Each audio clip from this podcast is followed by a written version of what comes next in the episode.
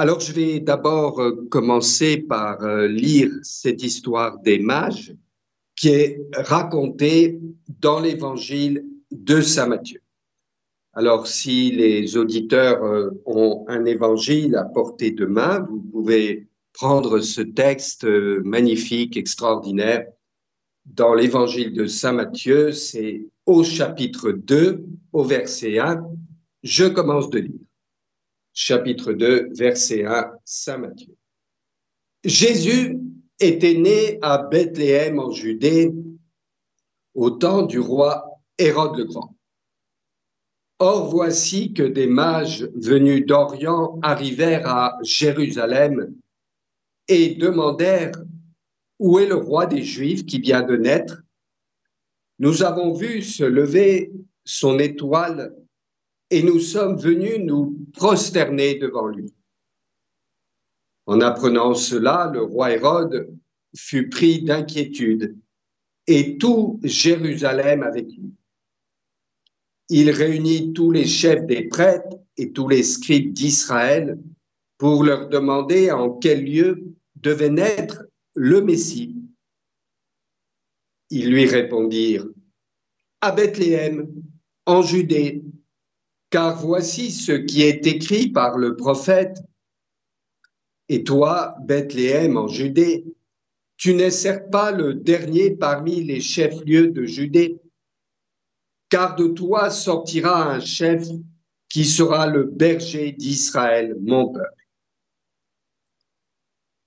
Alors Hérode convoqua les mages en secret pour leur faire préciser à quelle date l'étoile était apparue.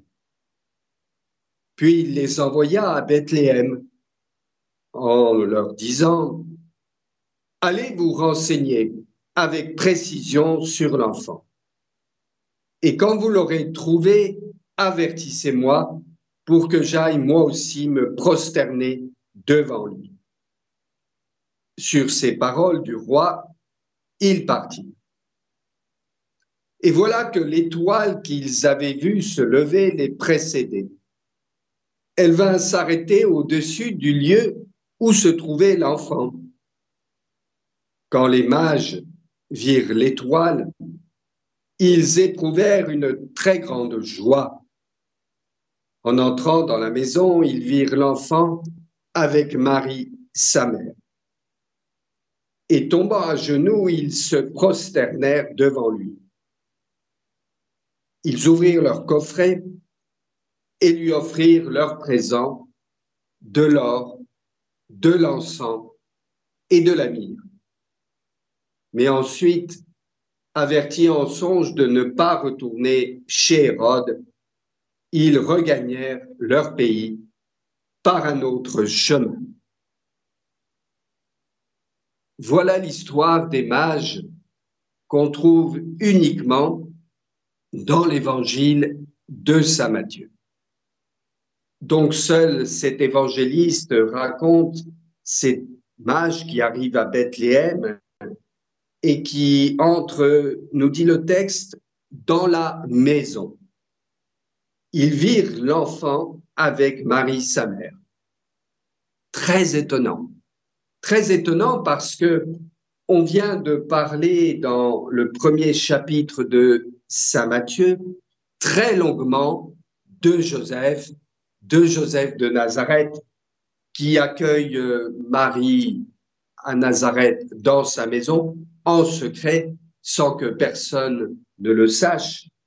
Et puis, donc, euh, plusieurs mois après, ils partent à Bethléem. Et puis, il y a les événements, la naissance, bien sûr, en premier à Bethléem. Et ensuite, dans le texte d'aujourd'hui, dans cette visite des mages, on nous dit qu'ils virent l'enfant avec Marie, sa mère. Où est passé Joseph? On ne le sait pas. Le texte ne le dit pas. Mais il faut tout simplement réfléchir. Et il y a beaucoup de logique dans les évangiles. Et logiquement, qu'a fait Joseph au bout de quelques jours à Nazareth? Il a cherché du travail. Et pour moi, c'est évident aujourd'hui que si le jour où les mages sont arrivés à Bethléem pour adorer l'enfant et voir l'enfant avec sa mère et qu'ils n'ont pas vu Joseph, c'est que celui-ci était parti au travail. Il n'est pas resté à se tourner les pouces à Bethléem, Joseph. Il faut penser que cet épisode des mages a pu se passer ou s'est passé 40 jours, une quarantaine de jours après la naissance. Rappelons-nous, dans l'évangile de Saint Luc, on nous dit que 40 jours après la naissance, l'enfant a été présenté au temple de Jérusalem. Incognito, en secret, seul le vieillard Siméon a accueilli l'enfant avec ses parents et a eu connaissance que cet enfant qui était présenté au temple 40 jours après la naissance, c'était le Messie du Seigneur, c'était le Messie de Dieu. Donc, on imagine Joseph, Marie et Jésus rentrent à Bethléem. Et puis, maintenant qu'ils ont fait tous les signes, toutes les choses qui étaient possibles, je rappelle que le huitième jour, Jésus a été circoncis forcément à Bethléem. Et puis, donc, il y a eu cette présentation de Jésus au temple 40 jours après. Donc, il ne reste plus rien à faire à Bethléem. Il n'y a plus de raison de rester à Bethléem. Et puis, ce jour des mages, j'imagine donc forcément que Joseph, et il l'a fait déjà depuis un certain temps, depuis deux semaines, trois semaines, est allé chercher du travail le matin qu'il est revenu le soir dans cette maison. Parce que là, autant on ne parle pas de Joseph, autant le texte est très précis à propos de la maison. Et ça veut dire quoi? Ça veut dire que après la naissance dans la crèche, Joseph a trouvé une sorte d'abri, euh, quelque chose pour abriter l'enfant et sa mère, le temps qu'il leur restait à Bethléem, et puis qu'il a trouvé ce qu'on appelle dans le texte une maison, un abri, une pièce, une chambre, je ne sais pas comment on peut qualifier la chose, mais en tout cas, l'enfant et sa mère ne sont plus dans la crèche. Et Joseph, lui, est parti au travail. Alors le travail de Joseph, eh ben, c'est forcément le sien à Nazareth. Quand il s'est retrouvé à Bethléem avec Marie et l'enfant, il allait chercher du travail dans son domaine, ce qu'on appelle le travail de charpentier. Et c'était quoi ce travail de charpentier? C'était la construction des maisons. Et à Bethléem comme à Nazareth, il y avait des maisons qui se construisaient, il y avait des maisons qui devaient être restaurées. Et Joseph, certainement, dans la ville de Bethléem ou aux alentours, a trouvé ce travail et c'est la raison pour laquelle il n'est pas cité dans le texte des mages, il n'est pas présent dans la maison quand les mages arrivent à Bethléem. Alors disons encore euh, quelques mots donc sur cette visite, mais d'abord cette étoile, bien sûr, parce que ces mages, on nous dit qu'ils viennent de l'Orient, ils viennent de l'Est et qu'ils sont guidés par une étoile. Alors quand aujourd'hui les biblistes lisent ce texte, il y a un peu deux écoles.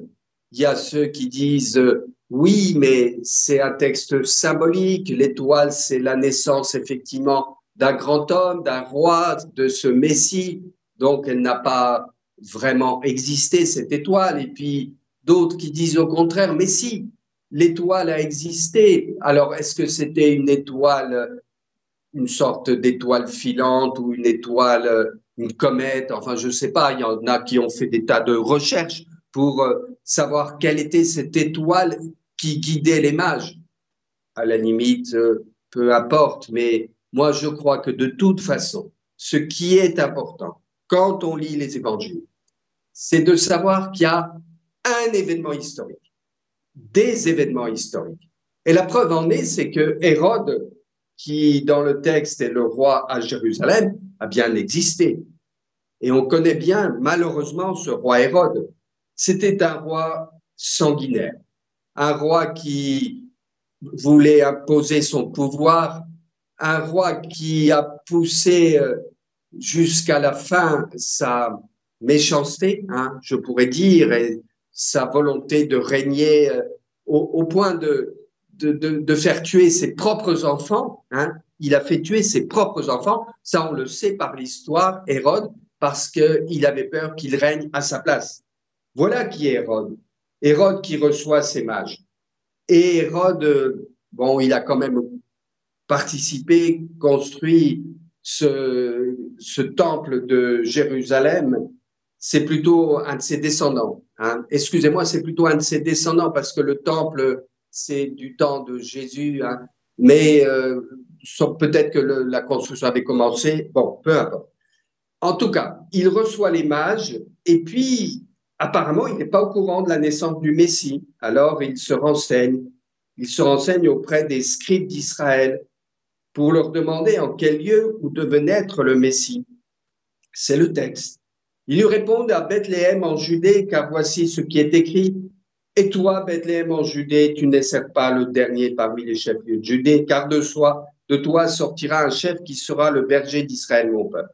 Alors Hérode convoqua les mages en secret, puis les envoya à Bethléem en leur disant, Allez vous renseigner avec précision sur l'enfant, et quand vous l'aurez trouvé, avertissez-moi pour que j'aille moi aussi me prosterner devant lui.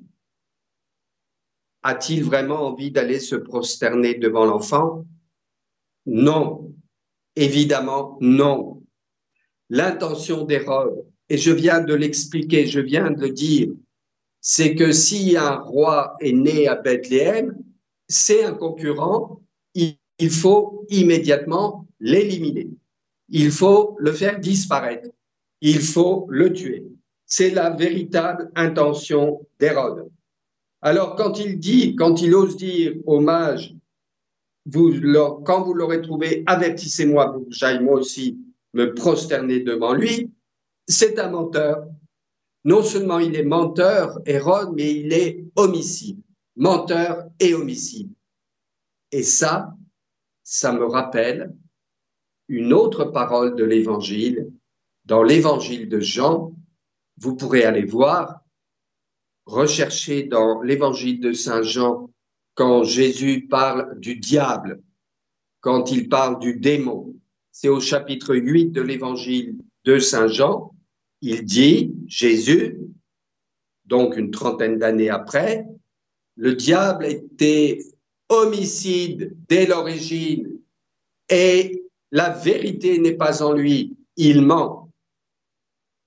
Ça signifie pour nous, aujourd'hui, en lisant ce texte de la rencontre des mages avec le roi Hérode, quelques heures avant de se rendre à Bethléem pour adorer l'enfant, ça signifie que Hérode est en quelque sorte la personnification du mal, la personnification du démon, du diable.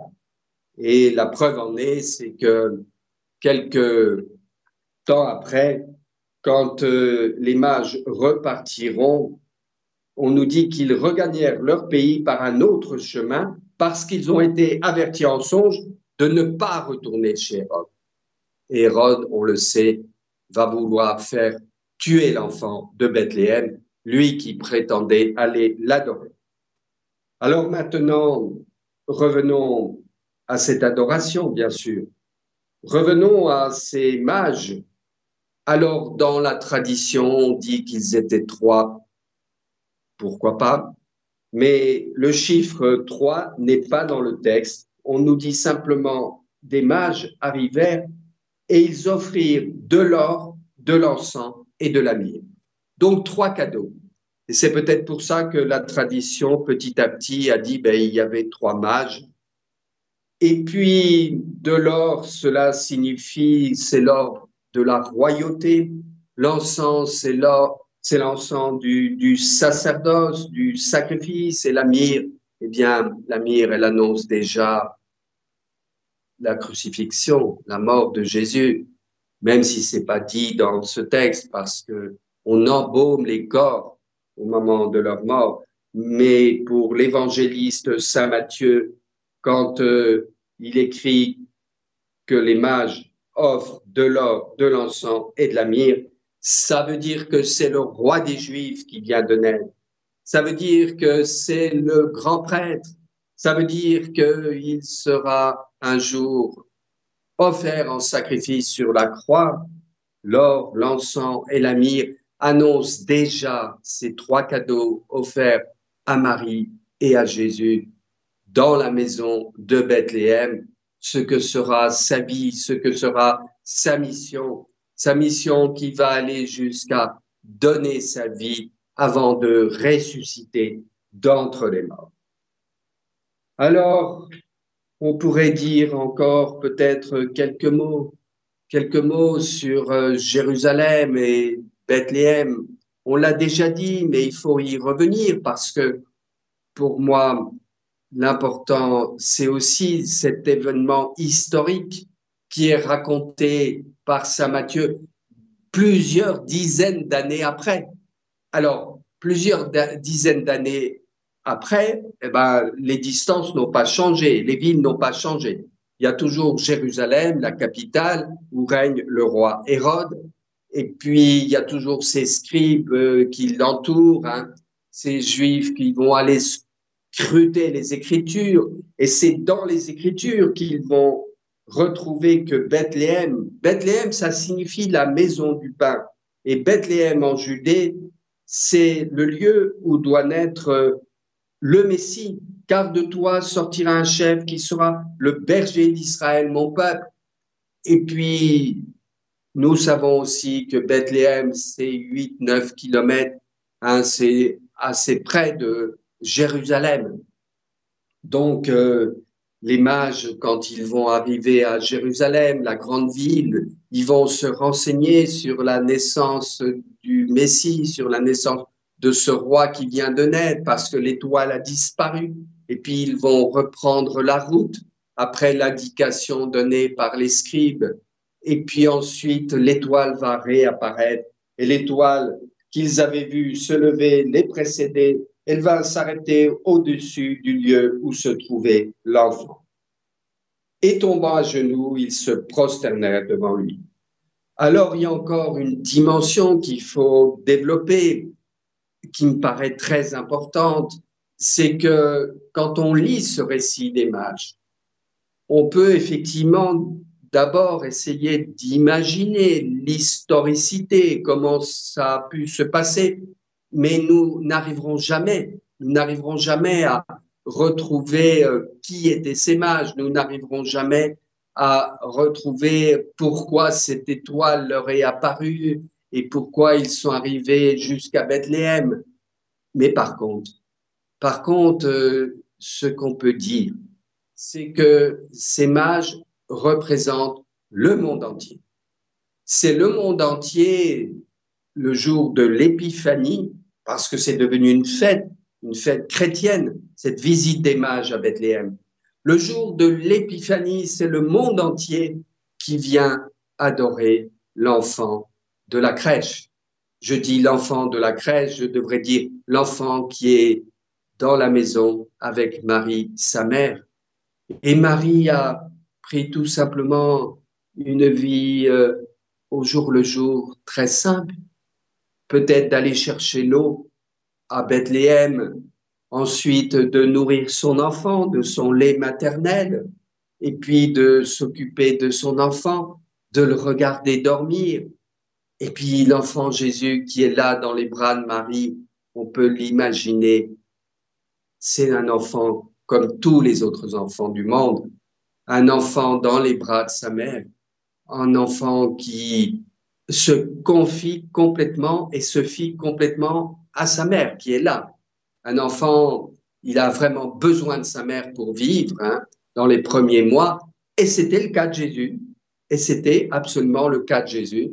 Mais cet enfant, il est différent de tous les autres enfants parce que c'est le Fils de Dieu. C'est Dieu qui s'est fait homme. C'est Dieu qui s'est fait tout petit dans les bras de Marie et ces mages qui viennent adorer l'enfant nous représentent. Ils représentent euh, l'humanité qui vient adorer l'enfant. Alors nous, aujourd'hui, en 2022, en 2023, on fête Noël. On fête Noël, la naissance de cet enfant. Et ensuite, euh, quelques jours après, le 6 février, le 6 janvier, pardon, le 6 janvier, on fête l'épiphanie. L'épiphanie, ça veut dire la manifestation au monde de cet enfant. La manifestation, c'est ce message d'amour, de paix, de joie, de pardon qui est symbolisé, signifié par l'enfant de la crèche, l'enfant qui est dans les bras de Marie, parce que c'est le sauveur du monde. Les anges l'avaient dit à Bethléem. Il vous est né un sauveur. Ce sauveur, c'est Jésus-Christ. Ce sauveur, c'est le fils de Marie et le fils de Dieu. Et Joseph, pendant ce temps, pendant le temps où les mages viennent adorer l'enfant, il travaille pour s'occuper de sa famille. Là, on revient à une vie de tous les jours, une vie normale pour Joseph. On peut imaginer que le soir, quand il est rentré du travail, Marie a dit, j'ai vu trois étrangers, trois personnes qui sont venues euh, me parler, qui sont venues adorer notre enfant, Jésus. Dans Saint Matthieu au chapitre 2, on nous dit au verset 13 que après que les mages aient regagné leur pays par un autre chemin, l'ange du Seigneur apparaît en songe à Joseph et lui dit, Lève-toi, prends l'enfant et sa mère et fuis en Égypte, reste là-bas jusqu'à ce que je t'avertisse, car Hérode va rechercher l'enfant pour le faire périr. Joseph se leva dans la nuit, il prit l'enfant et sa mère et se retira en Égypte, où il resta jusqu'à la mort d'Hérode. Ainsi s'accomplit ce que le Seigneur avait dit par le prophète, d'Égypte, j'ai appelé mon fils. Cet événement qui se passe de nuit, la sainte famille qui est avertie par un ange de fuir en Égypte pour éviter que l'enfant Jésus soit tué par les sbires d'Hérode, cet événement est pour moi celui qui nous fait le mieux comprendre qui était Joseph de Nazareth. Pourquoi je dis cela? Parce que je reprends cette phrase. L'ange du Seigneur apparaît en songe à Joseph et lui dit, Lève-toi, prends l'enfant et sa mère et fuis en Égypte. Joseph se leva, dans la nuit il prit l'enfant et sa mère et se retira en Égypte. On découvre vraiment dans cette action qui est Joseph? Joseph, c'est quelqu'un qui est complètement habité par Dieu, habité par le Père du ciel. Lui qui va devenir le Père de Jésus, qui est déjà le Père de Jésus, le Père de l'enfant Dieu dans le texte. Donc il a une mission extraordinaire de protection et d'éducation au fur et à mesure que Jésus grandira de cet enfant. Et l'ange avertit que l'enfant est en danger de mort. L'ange avertit que cet enfant, Jésus, est en danger de mort. Joseph, il se réveille, il se lève, il ne discute pas, il ne réfléchit pas à la limite, hein, puisque il sait ce qu'il doit faire. Donc, c'est plus le moment de la réflexion de savoir comment il va partir en Égypte, qu'est-ce qu'il faut prendre. Non, non. Il se lève. Il va réveiller Marie. Il lui dit sans doute quelques mots, quelques paroles. Hein. Hérode veut tuer l'enfant, il faut qu'on s'enfuit en Égypte. Et puis, il se prépare à partir. De nuit, nous dit l'Évangile. C'est de nuit qu'ils vont s'enfuir en Égypte. Et je dis vraiment que c'est dans cette attitude d'obéissance totale à Dieu, d'obéissance totale à l'ange, que se révèle vraiment Joseph de Nazareth. Joseph de Nazareth qui se lève, qui prend l'enfant et sa mère, qui fuit en Égypte. Il n'a pas d'inquiétude, Joseph. Il n'a pas d'angoisse, Joseph. Il est dans la paix, Joseph. Mais il sait aussi qu'il faut faire vite. Alors, il se lève, il prend l'enfant et sa mère et il fuit vers le sud, le sud de Bethléem, pour partir dans un autre pays, un pays qu'il ne connaît pas, un pays où il n'est jamais allé. Mais Joseph a toute confiance. Joseph a totalement confiance. Joseph est un homme de foi, un homme de foi. Et quand je dis c'est un homme de foi, je pense à son ancêtre Abraham, qu'on appelle le père de la foi. Mais ici, il y a bien un homme de foi dans la Bible, dans les évangiles. C'est justement Joseph de Nazareth. Joseph croit. Joseph croit en Dieu. Joseph croit au Père du ciel. Joseph croit que sa mission, c'est de protéger cet enfant, Jésus, qui vient de naître il y a à peine une cinquantaine de jours. Et donc, il euh, va tout de suite aller chercher Marie et son enfant. L'enfant, il dort peut-être dans les bras de Marie. Et je pense que Marie elle-même est toute dans la confiance. Et pourtant, elle a son enfant dans les bras. Elle sait qu'il est en danger de mort. Mais elle a confiance en qui, Marie? Elle a confiance en Dieu depuis toujours. Elle a confiance en Joseph aussi, qui lui a été donné comme époux, comme compagnon par Dieu lui-même. Et donc, elle va suivre Joseph en Égypte. Oui, vraiment, Joseph, c'est l'homme de la foi, l'homme qui ne se perd jamais dans des paroles, dans des discours. Et on n'a pas de parole de Joseph dans les évangiles. Et cette absence de parole de Joseph dans les évangiles nous dit bien que c'est un homme d'action, un homme qui a un message dans la nuit d'un ange, lève-toi, prends l'enfant et sa mère et fuis en Égypte. Eh bien, il, il obéit, il agit, il ne se pose pas de questions, il sait ce qu'il faut faire, il se lève, il prend l'enfant et sa mère et ils vont fuir en Égypte, au sud de Bethléem. Moi, vraiment, quand je lis ces textes, quand je lis ces textes de l'Évangile, je comprends à quel point ils sont inspirés, inspirés par Dieu. C'est une histoire d'homme, c'est l'histoire d'une famille, c'est l'histoire d'une mère, d'un père et de leur enfant.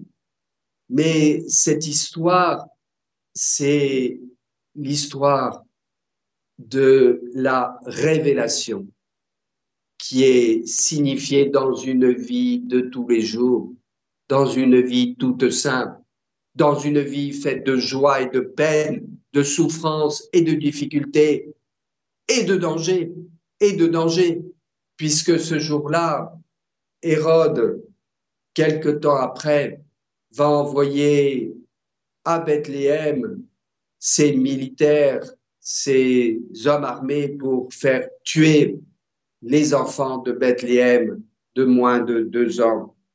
Alors, oui, une histoire d'homme toute simple, mais l'histoire de la révélation, l'histoire de Dieu qui s'est fait homme en ce Jésus, l'histoire de cet enfant qui est mis en danger par Hérode avec un grand mystère, un grand mystère qui est que déjà d'autres enfants, à cause de cet enfant, Jésus, vont être tués. Ils sont innocents, on les appelle les saints innocents.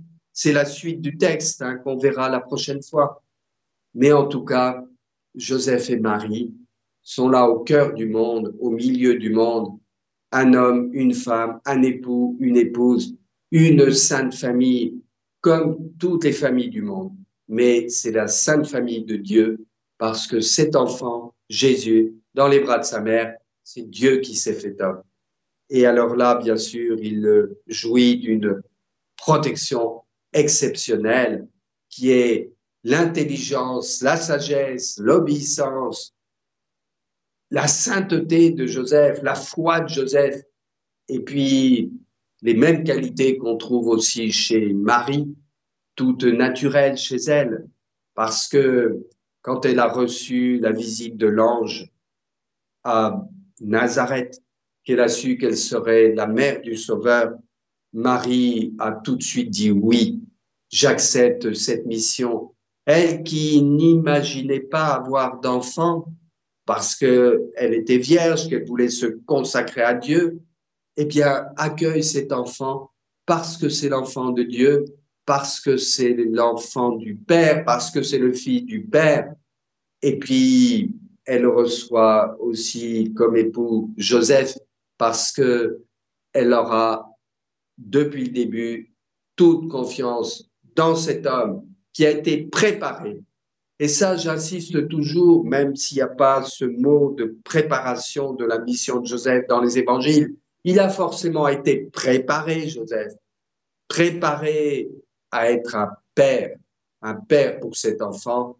Et pour être père, il fallait qu'il devienne l'époux officiellement de Marie, et il est devenu officiellement l'époux de Marie, mais il ne l'a pas connu dans la chair. Ça, j'en suis persuadé aussi. C'est aussi la tradition de notre Église, parce qu'il a voulu toute sa vie, comme Marie, se consacrer à Dieu. Alors, eh bien, continuons de méditer, continuons de réfléchir, continuons d'essayer de pénétrer le sens de cet évangile et continuons de comprendre aujourd'hui, en 2023, que Jésus nous donne Joseph comme modèle de père pour tous les pères du monde. Et quand je dis tous les pères du monde, c'est les pères de famille et ceux qu'on appelle pères, les prêtres, parce que Joseph de Nazareth a été un père saint et parfait pour son fils Jésus. Il l'a accompagné pendant 30 ans et ça ne pouvait être que le rôle d'un père exceptionnel, d'un père parfait, d'un père saint, qui est Joseph de Nazareth. Et pendant 30 ans, il va accompagner son enfant. C'est pour cela qu'il est un modèle de père pour le monde d'aujourd'hui. Mais c'est aussi un modèle de père pour nous les prêtres, et moi je suis prêtre, parce que il a consacré complètement sa vie, complètement sa vie à Dieu et aux autres. Il a consacré complètement sa vie à Dieu et à sa famille.